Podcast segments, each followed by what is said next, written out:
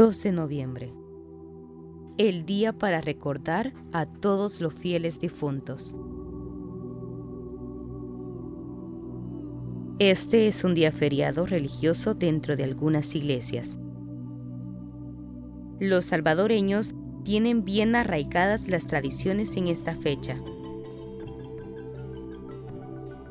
¿Quieres saber qué pasa cada 2 de noviembre? Tengan todos muy buenas tardes, amigos y amigas. Es un placer acompañarlos en este su programa de voz a voz, UFM 94.9. Esta tarde tengo el honor de compartir con Valeria. Bienvenida, compañera. Buenas tardes, Gabriela. El gusto es mío. Déjame contarte que esta tarde vamos a hablar de un tema muy interesante, y es sobre el 2 de noviembre. Sé que todas las familias son diferentes. Se me hace interesante saber qué es lo que realizan en esa fecha. Y bueno, mi pregunta es, ¿sigues tú algunas tradiciones de esa fecha? Fíjate que en mi familia acostumbramos a levantarnos muy temprano para ir a enflorar. Luego mi familia se reúne en mi casa para almorzar. De ahí nos dirigimos eh, con todos a los cementerios para recordar con nostalgia y cariño a nuestros familiares que ya partieron. ¿Y tú? Qué interesante. Déjame decirte que mi familia es todo lo contrario. Nosotros ese día nos levantamos tarde y nos gusta ir a enflorar como a las 5 de la tarde más o menos, ya cuando hay poca gente. También nos gusta comprar unos deliciosos nuegados y panes rellenos. Es cierto, los nuegados no pueden faltar ese día. La comida es una de las cosas que más me gusta de esa fecha. Un dato curioso es que un día antes, o sea, el 1 de noviembre, se celebra el Día de los Angelitos. Ese es el día en que se cree que los niños que han muerto visitan a sus seres queridos y posteriormente se celebra el Día de los Muertos. Muy curioso, la verdad. Por esa razón, nuestra compañera salió a la calle para conocer un poco más de este tema. Veamos qué suelen hacer algunos residentes de la ciudad de Santa Ana en esta fecha. ¿Cuál es su nombre? Daniela Rivas. ¿Y de qué departamento sos? De Santa Ana. ¿Municipio? Santa Ana. Ah, ok. Este, para el Día de los Difuntos, mejor conocido como Día de los Muertos, ¿tenés alguna tradición, ya sea enflorar o algo así? Y salimos desde temprano con mi familia para enflorar en Santa Isabel, porque ahí es donde está la mayoría, está toda la familia básicamente. Así que salimos desde temprano, llevamos café, llevamos pupusas, comemos tranquilamente y de ahí empezamos a limpiar, empezamos a enflorar, lavamos y primero ahí y después vamos a Jardín Las Flores, está por Metrocentro. Mi nombre es Will Gómez. La verdad que se conmemora, ¿verdad? Una celebración muy digna de, quienes dejaron un legado en nuestra vida. Entonces este, tratamos de, honrarlos a ellos, tal vez con visitándoles, limpiándoles donde están, donde quedaron sus restos y poder este, llevarles flores. Bueno que para muchos las tradiciones de festividades como estas aún están muy presentes. Así es, tú lo dijiste, tradiciones. Me imagino que antes estaban aún más presentes. De hecho, la celebración de los fieles difuntos tiene su origen en la época prehispánica. De acuerdo con los historiadores, los mexicas, mejor conocidos por los aztecas, tenían varios periodos a lo largo del año para celebrar a sus muertos.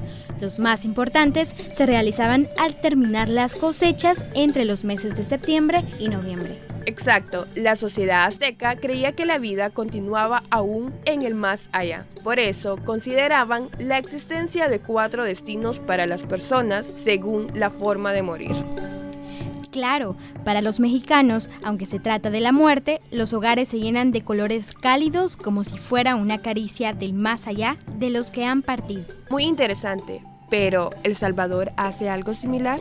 Pues no en todos los departamentos o municipios, pero por ejemplo, yo conozco y de hecho ya he ido a Nahuizalco. Ellos tienen como tradición el Día de los Canchules. Se celebra el 1 de noviembre y consiste en que las familias de las personas fallecidas sacan a la calle grandes altares con muchas de las comidas favoritas del fallecido. Comparten con todo el pueblo y los honras visitando cada altar y degustando los platillos que Nahuizalco ofrece. Ey, mira qué chivo. Sin duda no es como en México, pero es lo más cercano. Cada país lo adapta a su manera y suena muy interesante la forma de honrar a los seres queridos que han fallecido. Claro que sí. Si algún día todos los que nos escuchan tienen la oportunidad de ir a vivir esas tradiciones, háganlo. No lo duden, porque verán la creatividad y los sentimientos del pueblo apegados a las tradiciones. Ahora para conocer más sobre esto y entender el porqué de estas tradiciones tenemos las palabras del máster Cristian Colón, quien desde una perspectiva más a profundidad nos hablará sobre el tema de las creencias en estas fechas. ¿Por qué considera que a las personas les gusta celebrar y recordar a sus seres queridos ese día? Bueno, primero quizás una brevísima reseña de qué es el Día de los Muertos. El Día de los Muertos se celebra a nivel mesoamericano, sobre todo en países como México, Perú, Bolivia, Guatemala. Y es una celebración que ellos ya tenían para honrar a sus antepasados. Cuando vinieron los españoles y la Iglesia Católica trajo dos celebraciones, uno el, Día de los Difuntos y el 2 de noviembre el Día de los Santos. La mezclaron, no se llama sincretismo, la unión de varias ideas, religiones, etc. Y se mezcló hasta lo que hoy es el Día de, de los difuntos y lo que se hace es honrar a los muertos llevándole lo que más les gustaba. La idea es que ellos vayan, cuando mueren, vayan al inframundo, a los cuatro paraísos, se llaman, una cultura azteca y maya, los cuatro paraísos, y quien los lleva es el perro espiritual llamado Xochitl-Quintle, él es el que lo lleva, ¿no? O un alebrije en el caso de los aztecas. Ahora, esto es, digamos, una reseña pequeña histórica, pero ¿por qué a nivel psicológico la gente lo necesita? En primer lugar, es una herencia cultural y por eso lo mantienen. De hecho, en el 2008 la UNESCO lo estableció como patrimonio inmaterial de la humanidad, el de México propiamente. Pero por otro lado, también en psicología y en filosofía hay algo que se llama pensamiento mágico. El pensamiento mágico es un tipo de pensamiento inmaduro en el que la persona no vive en un mundo real, sino en un mundo fantasioso y real. ¿Con qué propósito? Con el propósito de la esperanza. La idea es celebrar eso para que un día regrese el espíritu de ellos y comparta con ellos y les muestre que existe algo más es la esperanza a nivel psicológico de creer que no terminamos aquí, nos vamos a podrir en la tierra y hasta ahí llegó todo, sino de creer que hay algo más, que hay vida después de la muerte. Y eso no solo es de esta, de esta celebración, todas las religiones creen que hay vida después de la muerte. Entonces, eso sería a nivel psicológico. Es un pensamiento, se llama pensamiento mágico con la esperanza de una vida más allá de, de la muerte.